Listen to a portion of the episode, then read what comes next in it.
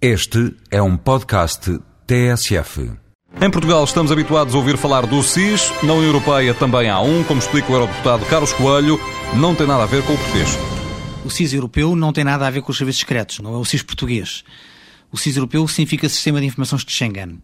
Ou seja, é um sistema informático que garante que todas as polícias de fronteira dos Estados que estão no espaço Schengen gozem da mesma informação. Dando um exemplo concreto, se houver um cidadão de um país terceiro que está a tentar entrar em Portugal, mas é procurado pela justiça alemã, o dado de detenção ou de vigilância discreta relativamente a esse cidadão que foi introduzido pela polícia alemã é lido e aplicado pela polícia portuguesa.